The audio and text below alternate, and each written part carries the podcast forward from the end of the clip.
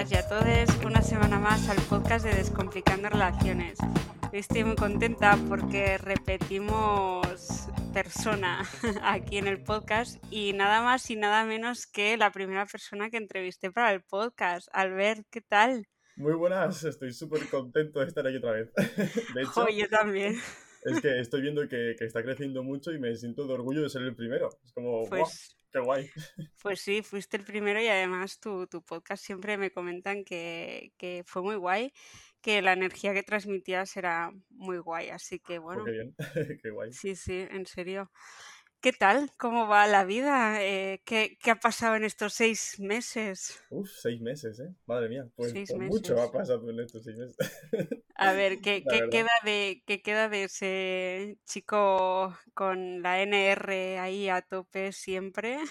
Claro, pues, pues que se ha calmado ese chico, ¿no? Y como todo en esta vida es temporal, entonces pues esa NR se ha calmado bastante y es que al final era un proceso que necesitaba yo de expansión, porque no sé si lo comenté en otro podcast, pero he tenido siempre pareja, entonces pues esa exploración a nivel físico, a nivel emocional que podías tener con otros humanos, pues no la tuve. Entonces, pues claro, cuando me pillaste tú, estaba en el pico de la ola de la exploración. Claro, sí. Y entonces, pues ya está, estoy más calmadito y más tranquilo. Vale, ¿y cómo, ¿Cómo estás viviendo ahora tus relaciones? Pues cuando, mm, cuando hablamos la última vez, eh, yo estaba en, practicando el poliamor, ¿no? Con, con, dos, con dos chicas y luego pues en modo exploración máxima. Y ahora pues eh, ya no estoy practicando el poliamor, estoy practicando pues la, la no monogamia, digamos, en relación abierta con, con, una chica. Digamos que hemos cerrado los acuerdos un poco más y solo vamos a practicar el romanticismo, digamos, eh, es que no sé muy bien la terminología en ese caso, ¿no? Pero es relación abierta monoromántica. Digamos que el romanticismo está solo entre nosotros. pero el amor sigue siendo disponible para todo el mundo que quiera tenerlo, ¿no? Por eso no estoy cerrado a conexiones o vínculos quizá un poco fuertes con alguien, pero a nivel de romanticismo, si es que se puede, dejarlo solo para lo que es mi pareja principal. ¿no? Mm, vale, o sea, creo que no había escuchado yo este término. Me lo he inventado, ¿eh? A lo mejor no existe. Pero, Porque no. Es decir, si estáis eh, los dos abiertos a que haya eh, relaciones afectivas y sexuales con otras personas, ¿cómo no dejáis el amor? Es decir, ¿el amor no está dentro de lo afectivo? Pues claro, es que de hecho, eh, creo que es muy imposible, o vamos, yo no concibo el hecho de relacionarme con alguien sin amor, ¿no? No lo concibo. Por eso pusimos como el adjetivo de romanticismo, en el sentido de decir que toda la parte esa más romántica de lo que es una relación tradicional, pues mantenerla entre nosotros dos y para el resto de personas que quieran acercarse a nosotros y que nosotros queramos que se acerquen, pues hacerlo de una forma un poquito más lejana desde ese punto romántico, ¿no? Pero no, pero no tratarlas de una forma sin amor, porque es que yo no sé hacerlo. Entonces. Vale, o sea, por ejemplo, ¿qué es lo que... ¿Cuáles son acuerdos que vosotros tenéis eh, que no podéis hacer con otras personas? Es que realmente, em, bueno, para mí, eh, el hecho de iniciar con una persona en, en, no monogamia puede ser de dos formas distintas. Desde la restricción máxima y poco a poco ir abriendo, o todo lo contrario, desde la libertad máxima y poco a poco ir cerrando y haciendo acuerdos eh, para que estemos pues los dos felices, ¿no? Entonces, pues ella y yo hemos empezado desde la libertad máxima. Entonces, ahora mismo solo tenemos dos acuerdos. Uno básicamente es eh, usar siempre protección cuando estamos teniendo relaciones sexuales con otras personas, lo cual es muy obvio, pero bueno, es un acuerdo que hemos puesto encima de la mesa. Y, y el otro es eso mismo, ¿no? Las actividades quizá más románticas, dejarlas solo para nosotros dos. ¿no? En plan, solo podemos tener una pareja, digamos así, entre comillas, como pareja, como una visión tradicional de ese término, ¿no? Dejarlo solo para nosotros. Entonces, bueno, con lo que es por los encuentros eh, pues, posiblemente un poco más sexoafectivos, pues dejarlos como segundo plano. La verdad es como crear una jerarquía en esto. Pero sí, pero sí, es bastante complicado. A lo mejor dentro de seis meses, cuando hagamos el tercer capítulo, te diré, ya entiendo perfectamente cómo es mi relación. Pero ahora es como te digo, como nace desde la libertad máxima, es que puede ser cualquier cosa. Entonces nosotros vamos añadiendo los adjetivos que creemos que nos hacen mejor a nosotros mismos. Claro, vale, vale. Bueno, haremos el especial del año y nos contarás a ver qué tal. a ver cómo cambia la cosa. Pero sí, sí. Vale. Vale, muy bien. Entonces, eh, tienes esta relación eh, principal con esta persona y luego, eh, pues tienes, entiendo que relaciones más sexuales, bueno, también incluye la afectividad, pero no el romanticismo. Sí, exacto. Vale. yo, no, lo entiendo muy bien, pero, pero, pero vale. Pero... una cosa, que, una cosa que, quería comentar aquí y que me gusta muchísimo del mundo de la no monogamia y, y del mundo de, bueno, de la gente que la practica, ¿no? Es que es tan grande, ¿no? Tan ancha, que es muy guay. Cada humano, cada pareja al final es única y, y entonces es muy interesante el poder crear tu propia monogamia. Es verdad que a lo mejor los más eruditos de la no monogamia dirán, a ver, crack, para algo existe la taxonomía. Vale, ok, pero para, mí es como yo creo mi propia relación con mi pareja y entonces eh, la vamos adaptando a lo que nosotros pues creemos que es mejor para nosotros. Entonces a lo mejor que yo te diga eh, que yo el romanticismo lo dejo solo para mi pareja, pero luego puedo tener una cita con una chica, pues para ti dices, eh, ok, no le veo puto sentido. pero Claro, es que mi, mi, duda es, por ejemplo, si a ti te apetece ir al cine con uno de de las personas que estás conociendo, ¿qué pasa? ¿No, no, ¿No vais porque es algo propio de la pareja? O... Mira, eso, eso nos pasó una cosa muy guay y es que ella me preguntó, porque ella está viviendo en Londres. Entonces ella... o sea, es una relación a distancia. Sí, exacto, exacto. Vale. Durante un añito y luego ya no, pero bueno, aguantaremos. Y nada, la cosa es que conocí a una chica en Mallorca cuando estaba aquí y como que, bueno, tuvo una explosión nuclear con ella. Y me, me pregunto, ¿cómo te sentirías si ella viene a visitarme y vamos por la calle de la mano? Y yo rollo, ¿eh? Hola, pues muy bien, ¿no? me da igual. Y me dijo, ya, pero eso es romántico. Y yo, pues, pues tienes razón. Entonces, como que fuimos investigando un poquito más a, qué nos referíamos como romántico y al final eh, nos quedamos en un punto como muy subjetivo, ¿no? Como que, ¿qué es para nosotros una, una relación romántica? Porque, por ejemplo, eh, yo con mi mejor amiga puedo dormir en mi cama abrazados y no era nada de romanticismo. Lo hago con mi pareja y hay un montón de romanticismo. entonces, la acción en sí misma no es para mí romántica, sexual o afectiva, sino que es la intención que tú pones en ello, ¿no?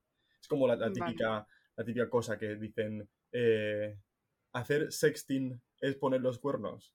Pues depende, ¿no? Es como que, o enviar una foto, es como, depende, a lo mejor el simple hecho de estar hablando con alguien con una intención, a lo mejor ya estás rompiendo un acuerdo en función de lo que tenéis tú y tu pareja establecido, ¿no? De forma que, mm, sí, lo dejamos un poco en la intención de cómo nos sentimos nosotros respecto a la acción que estamos haciendo con X persona. para mí es muy distinto dar amor, porque dar amor lo, lo puedo hacer con muchísima gente y me siento muy cómodo haciéndolo, pero transformando ese amor en un amor como un poco más romántico en función de lo que los cánones de la sociedad me dicen que es romántico y que no lo es, pues entonces ya tiene otro sentido y me hace sentir un poco como, hmm, no sé si me siento tan cómodo con ello, ¿sabes? Pero sí, al final creo que es intentar mezclar la libertad de la no monogamia con todos los valores y con todas las imágenes que nos ha metido la sociedad dentro y intentar hacer una mezcla entre las dos. Entonces, claro, esto va a ir avanzando, ya te contaré. Sí, es curioso porque yo, yo, yo ya estoy viendo que tú vas a pasar por, por, por todas las formas habidas y por haber de las no monogamias, vas a pasar por ellas hasta que encuentres la forma para que, que encaje del todo contigo. Mira, es que de hecho, eh, enlazando un poquito con lo de antes, lo de la flexibilidad en los acuerdos y en la no monogamia, creo que creo que no me puedo encajar en un tipo de no monogamia. ¿Sabes? Creo que mi no monogamia va evolucionando constantemente en función de cómo estoy, eh, quién, quién siento que soy, quién es mi pareja, a quién estoy conociendo, porque, no sé, creo que es muy distinto. Para, mira, para mí, a mí me afecta un montón el ciclo verano-invierno. Te lo prometo. El verano estoy como súper efusivo, explosivo, estoy, yo nos vamos de viaje, ven para aquí, van para allá. Y en invierno es como, pues la verdad que estoy más cómodo en casita de chill. Entonces, claro, em, la no, la no monogamia que estoy practicando, la intensidad de esa no monogamia, digamos que puede ir cambiando. Y a lo mejor para alguien en verano soy poliamoroso y a tomar por culo todos, y en invierno pues soy casi monógamo, ¿sabes? Pero eso me parece muy bonito, porque puedes ir adaptando lo que eres en función de tus necesidades. Sí, esto está muy, está muy interesante que lo comentes, pero yo, eh, bueno, yo y, creo que es así, que, mm, o sea, tú porque en una, en una relación poliamorosa solo tengas un vínculo, no pasas a ser eh, monógamo. Entonces, separar una cosa de la otra también es importante y, y también que yo creo que al final eh, vale, la, no monogamia toda parte de, un principio, ¿no? Pero yo creo que al final, a raíz de experimentar un tipo u otro, al final acabamos descubriendo qué es lo que mejor nos va. Y que puede ser que durante cinco años creamos en un tipo de no monogamia y luego al sexto año eh, cambiemos. Pero sí que es verdad que a medida que vas interesándote y vas estudiando y vas conociendo un poco más, al final te decantas por, por, un, por un tipo u otro. Así que bueno, está, está muy guay vivir este tránsito contigo. es que lo veo, lo veo súper bonito porque es como, te, es un sistema, ¿no? O una práctica o una creencia, no sé cómo categorizarlo. La verdad que se me da muy mal la nomenclatura. Yo hablo desde mi experiencia misma, no me considero un erudito de esto. Pero Tranqui, somos dos. Eh, me parece muy bonita, ¿no? Porque la monogamia te, te, encasilla en una cosa. Esto es lo que tiene que pasar. Es verdad que dentro de la monogamia también hay flexibilidad, pero claro, es muy, mucho más pequeña, obviamente, ¿no? Entonces, la no monogamia te permite eso, el ir variando en función de lo que quieres o lo necesitas en ese momento, ¿no? Mira, es que de hecho, eh, también me gustaría un poco pues, poner un ejemplo que, que me pasó con mi pareja, ¿no? Hace poquito. Y es que eh, claro, nuestra relación, como he dicho, se basa desde la libertad máxima y la vamos, vamos cerrando en función de las necesidades. Y, mm, y, entonces, ahora mismo, ahora mismo los dos estamos a, a, distancia después de haber estado casi un mes viviendo juntos en Mallorca y, cinco antes, pues como conociéndonos y tal. Entonces, claro, nuestra actividad se ha disminuido un montón, porque ya empieza a venir el invierno y, además estamos separados, nos echamos de menos. Entonces, claro, estamos en una posición mucho más vulnerable. Entonces, el hecho de que la actividad, porque quieras que no, cuando hay una, una no monogamia tienes que administrar y tienes que gestionar más cosas, ¿no? O distintas al menos, a las que se practican, en las que tienes que gestionar cuando eres monógamo. Pero cuando estás más débil, a veces es un poco más complicado gestionar todo eso. De verdad que ahora, cuando estamos los dos a distancia, pues hemos como bajado mucho la actividad y entonces como que nos estamos cuidando mucho más cuando pasa algo para poder, porque somos conscientes de ello. Entonces creo que es muy chulo que te dé la oportunidad, la no monogamia, de poder adaptar la situación. Es mucho más flexible. Al final, lo flexible se rompe menos. Sí, estoy totalmente de acuerdo porque estoy pasando por una época igual eh, o sea que entiendo muy bien lo que dices, ¿no? En un momento en que ahora mismo solo quiero calma, no quiero así mucha acción, no quiero mucho revuelo dentro de mí porque me siento como más vulnerable, ¿no? Entonces, sí, entiendo perfectamente lo que, lo que dices. Claro, eso y, y, creo que también esos momentos son necesarios, son como de autocuidado. Ya te digo, la flexibilidad al final para mí es súper importante. El hecho de que en función de cómo estemos nos adaptemos. Porque al final también creo que es bonito eh, no priorizar un poquito lo que es el núcleo de cuando aquí hablamos de, parejas o de triejas o de vínculo principal, da igual, ¿no? Las personas se quieres priorizar más, ¿no? Al fin y al cabo, si eres capaz de, de, adaptar tu mundo para conseguir que el núcleo entre tú y esa persona sea más fuerte, creo que al final se consigue como un, un crecimiento en la relación bastante poderoso. Creo que eso es muy chulo. Sí, a mí al escucharte me, surge una duda que, vale, tú es que no te has, no te has movido de tu, ¿no? Tú sigues en Mallorca, estás, bueno, pues eh, en un, ¿cómo decirlo?, en, en, tu zona de confort, ¿no? Pero ella se ha movido, supongo que es algo nuevo para ella, supongo que o está estudiando. Bueno, ella es inglesa, no, es que la conocí. Ah, vale. sí, sí, sí. Vale. Los hemos vuelto a la zona de confort, pero. Vale, vale. Eh, vale, entonces no, entonces no. La pregunta que iba a hacer no, no tiene sentido, porque yo pensaba que ella era de Mallorca y que se iba A, a, a Londres. y mi pregunta era, vale, ella ahora está en un ámbito en el que va a conocer gente nueva, en que entonces, claro, tú estás en ese momento de más vulnerable o más que quieres estar más tranquilo y ella cómo afrontaría el hecho de conocer gente nueva y que esta gente pudiera venir a ser pues un vínculo sexoafectivo o solo afectivo o sexual. Claro. Pero bueno, eso pasa igualmente, porque mm, quieras que no, tanto Londres como Mallorca son dos ciudades, bueno, Palma, en las que mucha gente va rotando todo el tiempo. Entonces, la verdad que no paro de conocer gente nueva. Y eso creo que mm, no afecta al, al, día a día de nuestra relación porque al final hemos trabajado durante mucho tiempo lo que es la comunicación constante sobre cómo nos sentimos, qué, qué, quizá, qué expectativas tenemos sobre lo que está pasando ¿no? con esta persona. A lo mejor hay expectativas, a lo mejor no las hay. Eh, difícil que no las haya, ojalá no las hubiese, pero bueno, es bastante complicado. Ya. Entonces, bueno, el hecho de poder comunicarnos constantemente y de, to be honest, ¿no? En plan, la, honestidad como bandera, creo que es.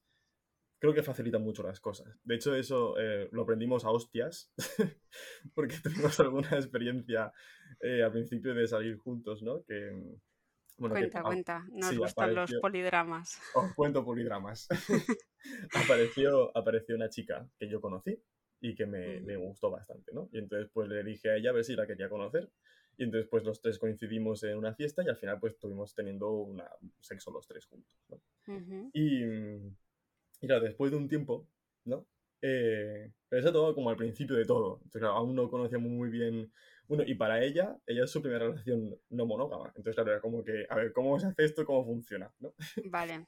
Y, y entonces, eh, pues eso, fue muy interesante porque después de, de, de, hacer este, bueno, este trío y tal, pues me comentó que no se había sentido del todo cómoda. Y es verdad que, que yo ahí cometí un error muy garrafal y es no asegurarme, o sea, es como que nosotros hicimos un error fuerte, ¿no? Y acabó, al final, pues, ok, salió bien, pero mm, no del todo bien, no del, como nos gustaría que ahora recordarlo como todo maravilloso y genial experiencia, ¿no? Y es que yo no me aseguré de que todo estaba bien, porque claro, cuando, cuando la, o sea, era la chica y yo, ¿no? Y luego pues estaba ella.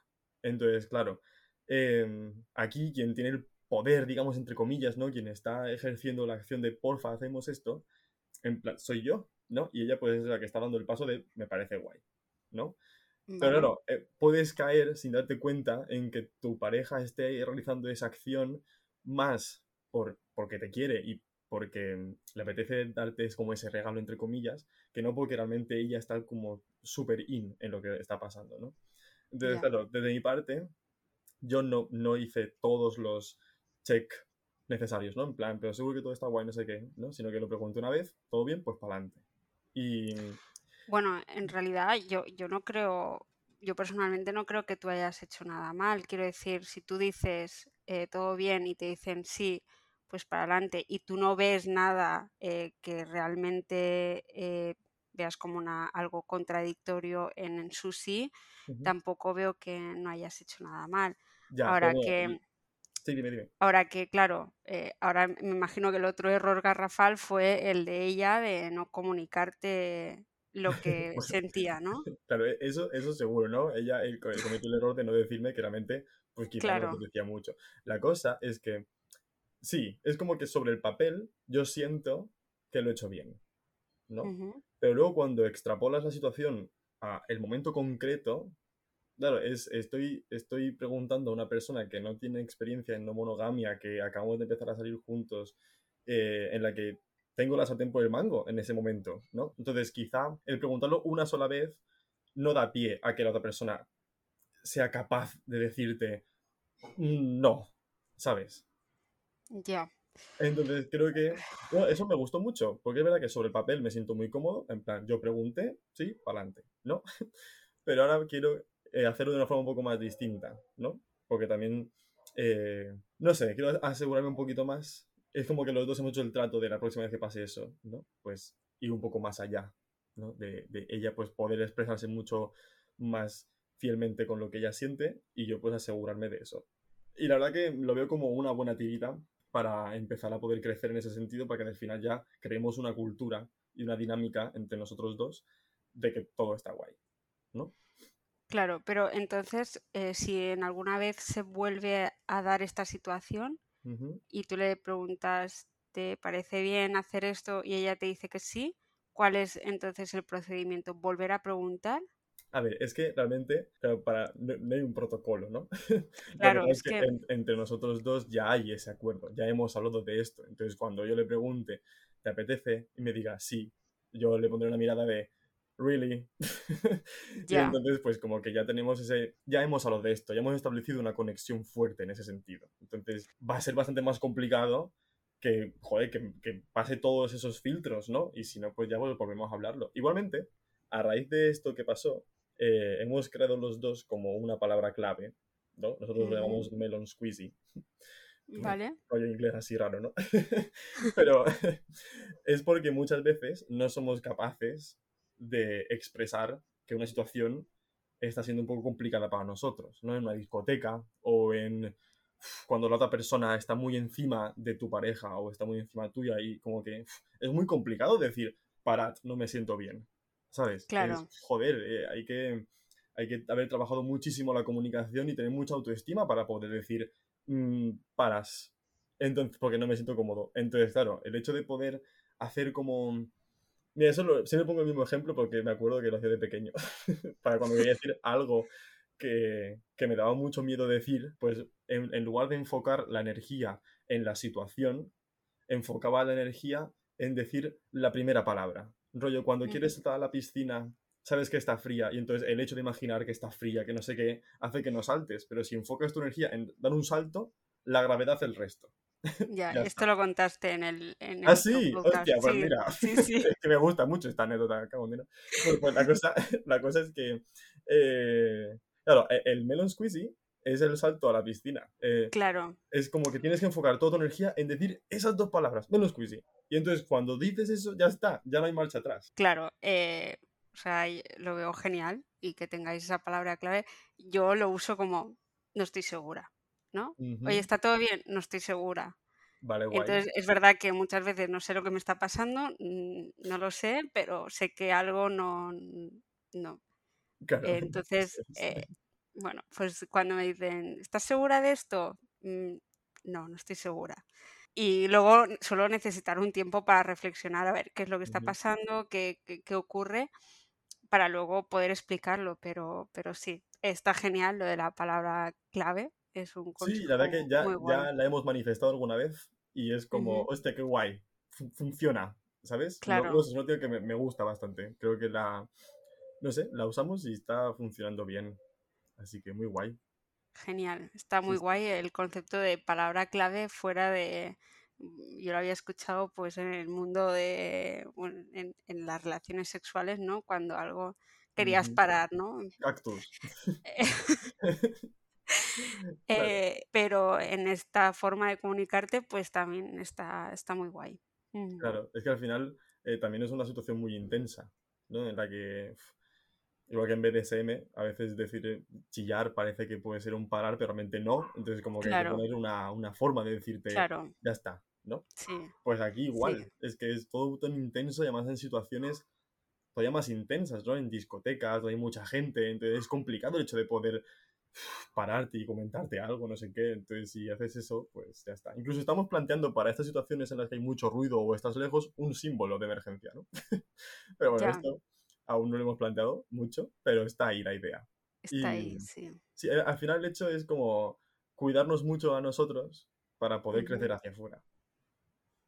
Qué Esa guay. es como la intención máxima. Me gusta, me gusta. Sí. Y, em, y, a mí. ¿Y algo más que hayas aprendido o que te gustaría destacar en este medio año? Pues mira, eh, sí, tío. Es que eh, como que también he abierto mucho mi... A ver cómo explicarlo. Digamos que durante el proceso en el que estuve con mi anterior pareja, empecé a pues estudiar mucho mi parte femenina y a estudiar mucho mi parte masculina. No, las dos.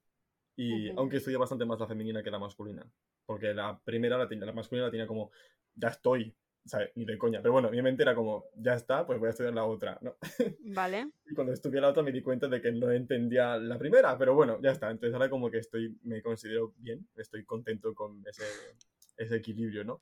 Pero claro, el hecho de, de, de, de estudiar bastante mi masculinidad también ha hecho que me libere mucho de todo lo que se supone que es masculino, ¿no? lo que, porque la, la, masculinidad para mí es como un océano enorme donde solo se te dice que puede ser un vaso de agua.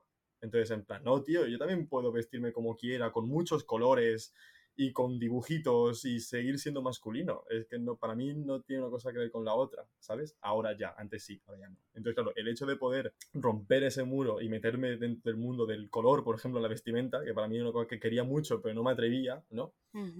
Pues claro, eso también lleva asociado que tristemente se me asigne automáticamente una orientación sexual. Ya. ¿no? Porque yo me considero heterosexual. Lo que pasa es que cuando voy a una discoteca con muchos colores un poco extravagante, directamente se me asocia a, pues eso, a homosexual, a trans o a, bueno, a, otro tipo de, algo que no sea heterosexual, ¿no? Entonces, claro, con eso, tristemente, tristemente y felizmente, porque también me siento feliz de que me haya pasado esto, ¿no? Me he sentido bastante acosado por chicos, ¿no? Vale. En este caso, pues bisexuales o, o homosexuales. Y entonces, no me ha gustado nada, pero sí es verdad que me ha permitido acercarme mucho más a vosotras, entenderos mucho más. Y entonces, pues como que empecé a investigar un poquito este tema, ¿no?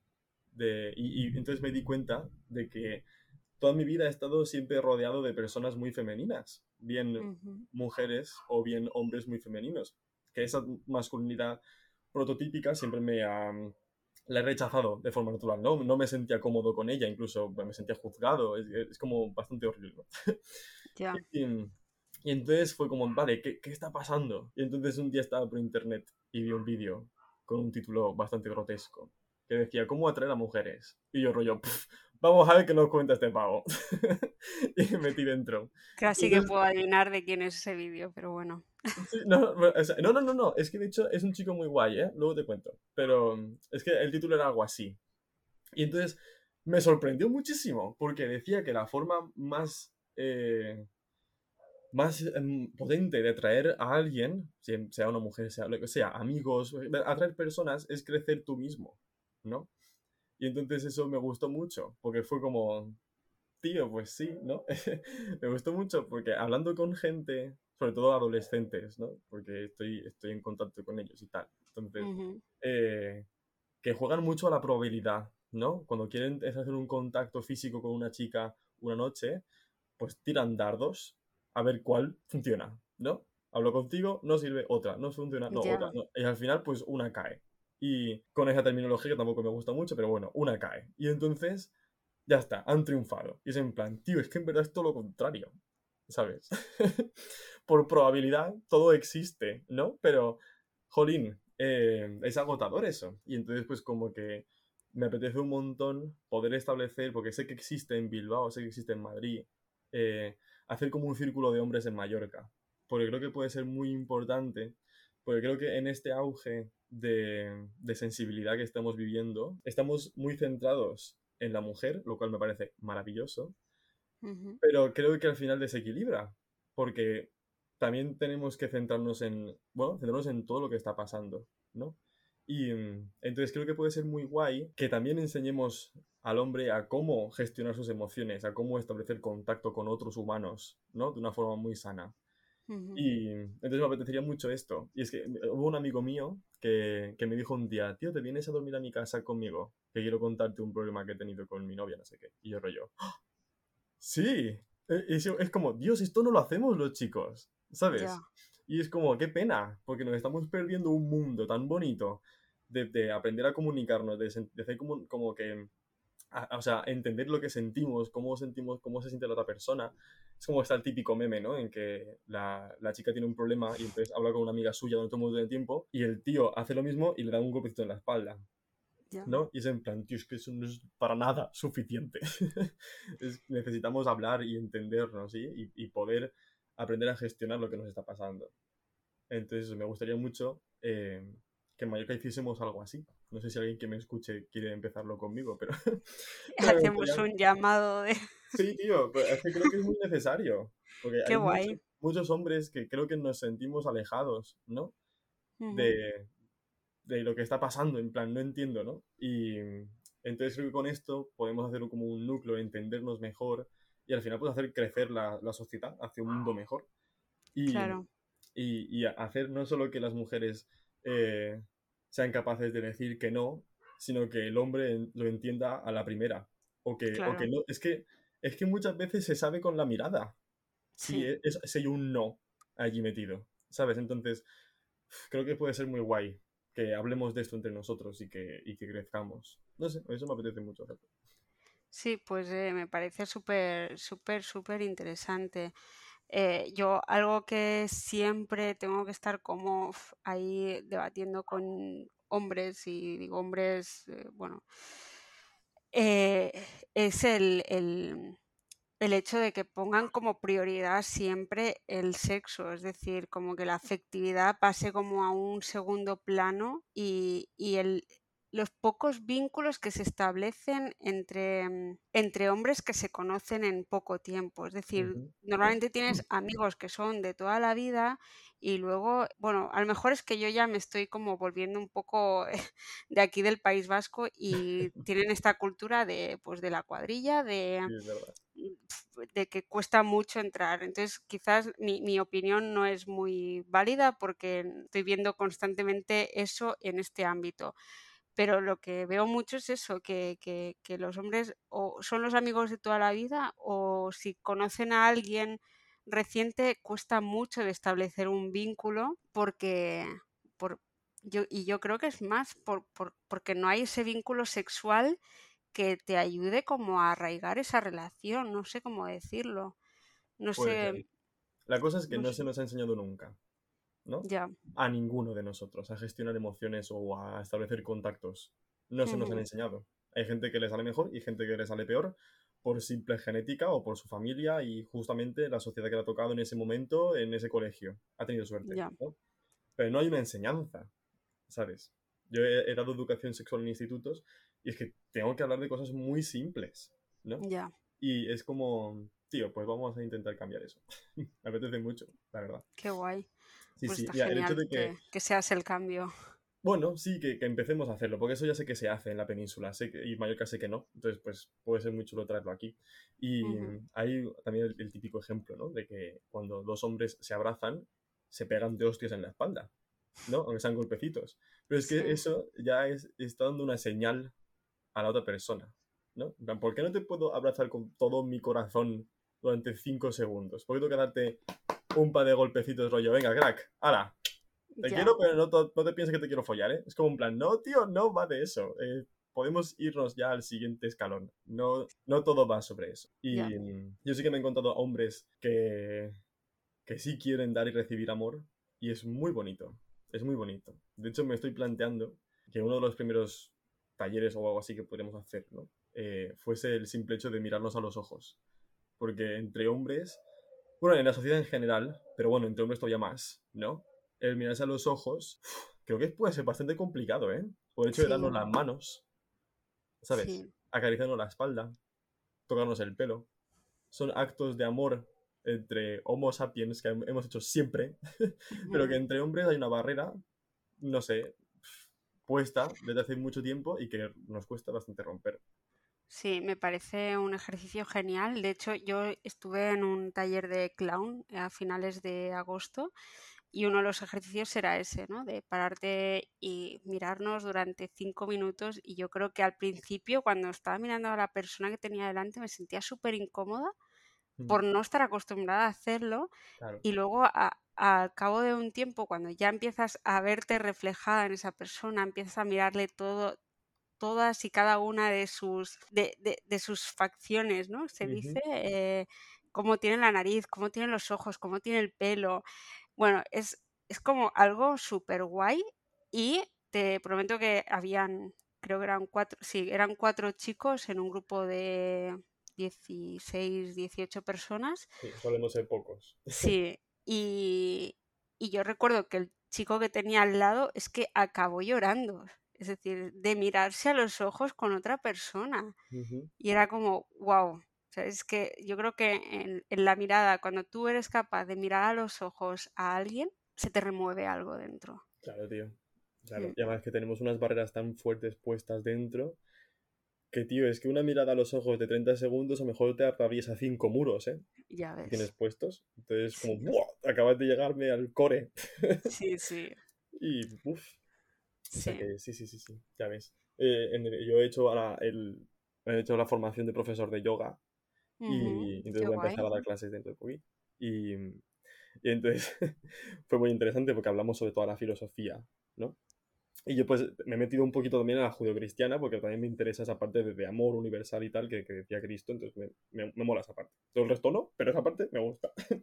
y, y entre la filosofía también de, de yogica y tal, es que lo que estoy viendo es que al final, pues todos, y, y, y, hablando con psicólogos, también tengo amigos psicólogos y tal, es como que todos estamos buscando exactamente lo mismo, ¿no?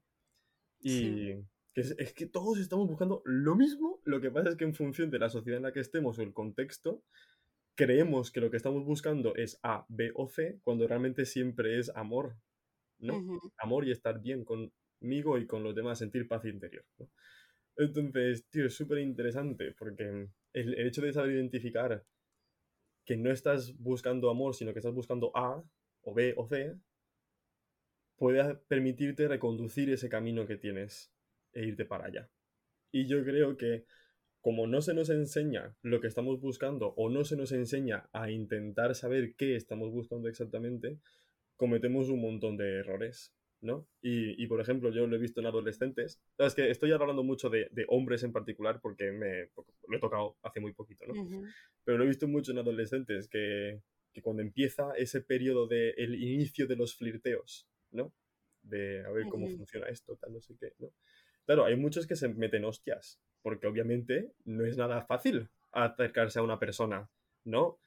Eh, generar atracción y que al final eso termine pues en un contacto físico, ¿no? Es como, es pues eso, tiene sus complicaciones. Entonces, como no se nos enseña, el, el, el chico mete la pata, se equivoca y entonces va a buscar aquello que no ha conseguido, pero en otro grupo, ¿no? Vamos a buscar, en lugar de buscar amor, en una chica o en un chico y, y, entonces la ha cagado porque no sabe hacerlo, pues va en busca de amor en otro sitio. Al final pues encuentra un grupo de adolescentes que tienen todos el mismo problema y al final generan un grupo del, típico grupo de chicos, ¿no? Que como no aprenden a gestionar eso, pues al final terminan haciendo cosas que no están bien en las discotecas, por ejemplo, ¿no? Ya. Y, entonces creo que puede ser muy guay también empezar por allí, en la adolescencia, en ese preciso punto en el que pasas de mirar cromos a mirar a otros humanos, ¿no? Ya. sí, eso es muy interesante y que tú puedas trabajarlo desde ese punto, tú que tienes eh, esa herramienta. Sí, creo que también los, los no monógamos, en general, creo que por, básicamente por nuestra situación, hemos tenido que crecer un poco, o hemos tenido que trabajar algunas partes que a lo mejor otras personas no tienen por qué hacerlo, ¿no? El hecho de la comunicación, hay parejas que no necesitan eso o que creen que no necesitan, pero es que nosotros es que es vital, porque si no, pues hasta luego, Mari Carmen, ¿no? O el hecho de respetar a las personas por las que sientes atracción, también es súper importante, porque si tú tienes un grupo o vas a un grupo a una fiesta de no monogamia, no sé qué, y empieza a portarte mal, es que el grupo te, expulsa de sí, de sí mismo, ¿no? Porque hay unas normas que nos rigen a todos los no monógamos de paz, eh, libertad y respeto que no están en otros puntos de la sociedad. Entonces creo que nosotros pues tenemos un papel importante aquí de educar de una forma integral, ¿no? No decirte, siéntate y te voy a explicar cómo abrir la relación, sino de, tío, observa, observa la relación que estoy teniendo yo con mi pareja y es que vas a ver que es que nos cuidamos 100% y que nos preocupamos y que comunicamos todo, no le estoy escondiendo nada, no tienes por qué no decirle eso. ¿Por qué me estás contando esto a mí y no tu pareja? Si el conflicto es con ella, ¿no? Ya, sí, sí. Entonces, pues, sí, no sé, creo que también tenemos un poquito de esa misión vital. qué guay, sí. Qué guay, qué, qué interesante. Pues me alegro un montón de que, pues de todo lo que has aprendido y lo que estás viviendo estos últimos meses. es intensito, pero también es muy bonito. bueno, al verte el intensito, ¿no? Ya, ya lo te... Era tu, segundo nombre. Así que bueno, eh, Albert, quedamos desde ya que dentro de seis meses te vuelvo a llamar y te digo, Albert, que por cierto, eh, no recuerdo exactamente qué día, pero estábamos a punto de cumplir el año de, conocernos, porque fue, fue por estas ¡Oh! fechas. ¿Verdad? Sí, sí, o sea que, bueno. Ya ves. Bueno, pues felicidades, ¿no? felicidades. pues bueno, Albert, pues ha sido un placer, como siempre, y que gracias por tu testimonio. A ti, y que me encanta venir. Es que no cuadramos horarios tú y yo, pero vamos, que me encanta. Ya, nos hemos tardado seis meses, pero bueno, yo creo que podemos ya ir hablando para los seis meses que vienen. Para junio volveré. Esto es. Bueno, te toca en abril, ¿eh? No, no te escaques. bueno, pues Albert, hablamos, ¿vale? Muchísimas gracias por todo. Un beso muy grande. A ti, un besito. chao, chao. chao. Y ahora os dejamos con la pregunta del policonsultorio. Hola Clau, ¿qué tal? Hola María, muy bien. Buena semana. Bien. Te dejo la pregunta de esta semana, ¿vale? Venga. Después de haber llevado a la bandera y haber tenido la experiencia de varias relaciones abiertas, poliamorosas, etcétera, al final eso era un intento de, pero nunca llegaba a ser lo que se lee por ahí y yo considero que es poliamor por el ego, por la carencia, por la falta de recursos, la falta de gestión emocional, falta de comunicación, yo ahora me he quitado la bandera de poliamorosa, aunque tampoco me considero monógama, ni me siento cómoda dentro de este sistema. Mi experiencia me lleva a sentirme en contra de las no monogamias porque veo que hay mucha teoría y muy poca capacidad de llevarlo a la práctica. Claro, a mí yo me siento también muy identificada con, con esto, ¿no? O sea, ¿quién, ¿quién, no ha pensado en algún momento por qué me meto aquí si aquí no hay nadie que sea capaz de, de sostener esto? Ni siquiera sé lo que estoy haciendo yo, y, pero esto no es lo que yo me imaginaba. Ya. Eh, sí, y es cierto que, que, que, la mayoría de la gente, pues... Eh, tiene, tenemos muy pocas herramientas de gestión emocional y, y, y, y claro, en cualquier tipo de relación, pero si nos vinculamos de manera no monógama, pues es mucho más evidente, ¿no? Esta falta de, gestión y de, herramientas para, de, autoconocimiento, o sea, es, muy evidente y, hacemos mucho daño, nos hacemos mucho daño. Hmm. Em, yo aquí, claro, creo que, voy a decir un poco lo mismo que, que, dije la semana pasada, que es que lo único que podemos controlar es con quién nos vinculamos yo tengo que estar muy atenta. Si, si, mm, si estoy además en la, en la, disposición de abrirme, de crear vínculos de intimidad y, vínculos profundos, tengo que elegir muy bien con quién lo hago. Entonces, mm, mm, es, yo no puedo abrirme directamente a alguien que acabo de conocer por mucho que me, que me guste de primeras. Tengo que ir viendo pues cómo responde esa persona, si, si tiene sobre todo si responde de la manera que yo sé que necesito, porque no, es una cuestión de si es una mala persona o si es una buena persona, es una cuestión de cómo se relaciona, qué, eh, respuestas tiene ante situaciones que se vayan dando y si eso me sirve a mí.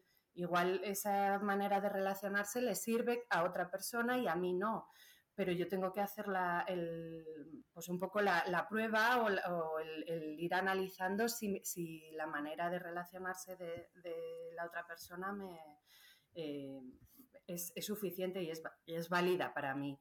Eh, yo lo que hago es ir haciendo como pruebas, eh, como ir exponiéndome en lugares que que no me, que en los que no me siento muy vulnerable y así voy viendo la respuesta de la otra persona y analizando hasta dónde quiero abrirme y hasta dónde quiero acercarme. A veces me, me, acerco mucho y entonces tengo una respuesta que no me gusta nada y es como, uy, tengo que tomar un poco de distancia y alejarme un poco, ¿no? Como ir midiendo. Pero al final es esto, tenemos la idea de que el amor o, el deseo es algo que llega y nos, y, nos, eh, nos arrastra, ¿no? Y que no podemos controlar Y, no es así. Eh, yo, yo, tengo la capacidad, o sea, por mucho que me guste alguien o por mucha conexión que haya habido, tengo la capacidad de decidir hasta dónde quiero vincularme con esta persona, hasta dónde quiero abrirme con esta persona. Y, y, a, veces, a veces el ejercicio es decir, bueno, pues me gusta mucho esta persona, pero voy a tomar distancia porque su manera de relacionarse conmigo en este momento vital no me está haciendo bien. Y bueno, también yo creo que, muchas veces vamos desde la carencia, ¿no? Desde esta necesidad de, relacionarnos con, otra persona y entonces desde ahí es como que, todo nos vale. Entonces, a mí me parece importante también como tener una red de, afectos, de sostén, para que, que, no tiene que necesariamente que ser eh, sexoafectiva, tener una red de, de afectos que, donde yo sienta, donde yo me sienta nutrida en, en, mis necesidades afectivas y, que sienta que hay un sostén para poder vincularme con, con, otras personas desde un lugar de seguridad y no desde la necesidad de, de eso, de tener algo, lo que sea, con quien sea. no sé cómo lo, cómo lo vives tú. Sí, totalmente. Y lo que tú dices, es decir, que al final elegir con quién te relacionas y ver cómo está ahí esa persona es súper importante. Hace, hace un tiempo conocí a una persona que me parecía súper interesante, me encantaba a, bueno, en muchos aspectos, pero luego me provocaba una inseguridad muy grande sus respuestas a cómo yo me mm. sentía. Yo intentaba abrirme un poco, tampoco mucho porque tampoco lo conocía tanto, pero a la mínima que yo intentaba abrirme notaba eh, pues esas respuestas de, bueno, esto como que no va contigo, ¿no? Como que desviaba, desviaba un poco la, el tema. Y entonces dije, bueno, pues ahí no es mi lugar, no, no quiero estar ahí.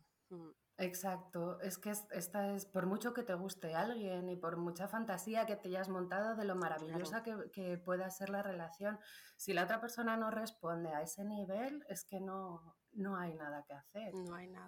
Y muchas veces nos vamos a encontrar en la situación de, no, no, conocer a nadie que cumpla estos requisitos y, ahí el ejercicio está no pasa nada, yo no necesito tener a alguien siempre, prefiero no, estar con nadie a, estar con alguien que me genera esa inseguridad o que, me, que, un día está y al día siguiente no está, eh, que un día responde y al día siguiente no, que a mí esto me a mí esto me, genera mucho malestar, ¿no? Y entonces no me va bien.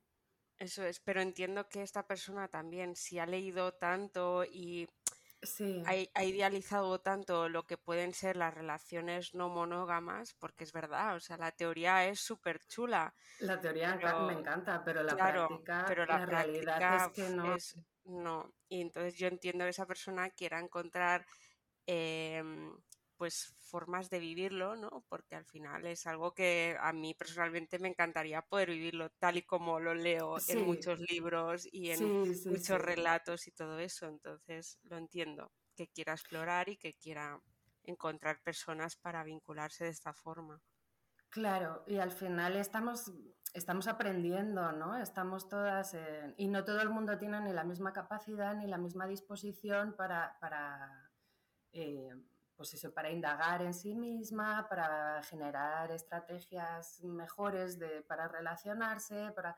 Entonces, pues estamos en, en, un lugar que, que pues que, es nuevo, ¿no? Y que estamos aprendiendo todas. Y sí, la teoría suena muy bien, en la práctica luego no es tan, tan ideal como nos imaginamos. Sí. No pero igual que una relación monógama. Claro, sí, sí. Igual que monogamia, lo que pasa es que en, monogamia las normas están mucho más eh, establecidas y mucho más marcadas, y... pero...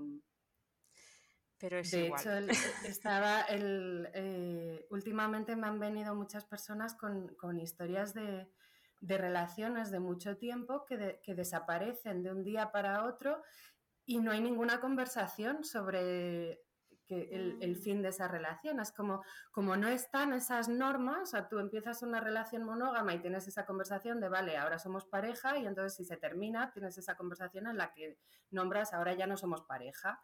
Pero en no monogamias de pronto es como que, no está esta norma y, no hablamos nada. La relación empieza, vamos fluyendo, no sé qué, de pronto tú te alejas o yo me alejo y nadie tiene la, nadie se siente la obligación de nombrarlo, de decir algo. Y, claro, me, parece eso de, poco cuidado, pero, pero es más una, es más torpeza, ¿no? Es más el, no sé cómo gestionarlo, entonces desaparezco y no digo nada, y, pero bueno, que Claro, que es que tenemos que, que, mirarnos mucho para, poder cuestionarnos estas cosas, el cómo queremos hacerlo. Sí. Wow, qué interesante. Nunca me había planteado yo esto. Como todavía, bueno, puedo decir que he tenido la suerte o no suerte de no sufrir ninguna ruptura en, en, en las no monogamias, supongo que también yo tengo la sensación de que son más duraderas, que no tiene, como no tienes esa necesidad tanto de, no sé cómo explicarlo, como que son más sostenibles en el tiempo. Sí, sí, sí. Entonces, bueno. Pues, pues Clau, pues muchísimas gracias. Eh, gracias a ti también, María. Por responder a esta pregunta. Que vaya muy bien y nos vemos la semana que viene. Hasta la semana que viene. Chao.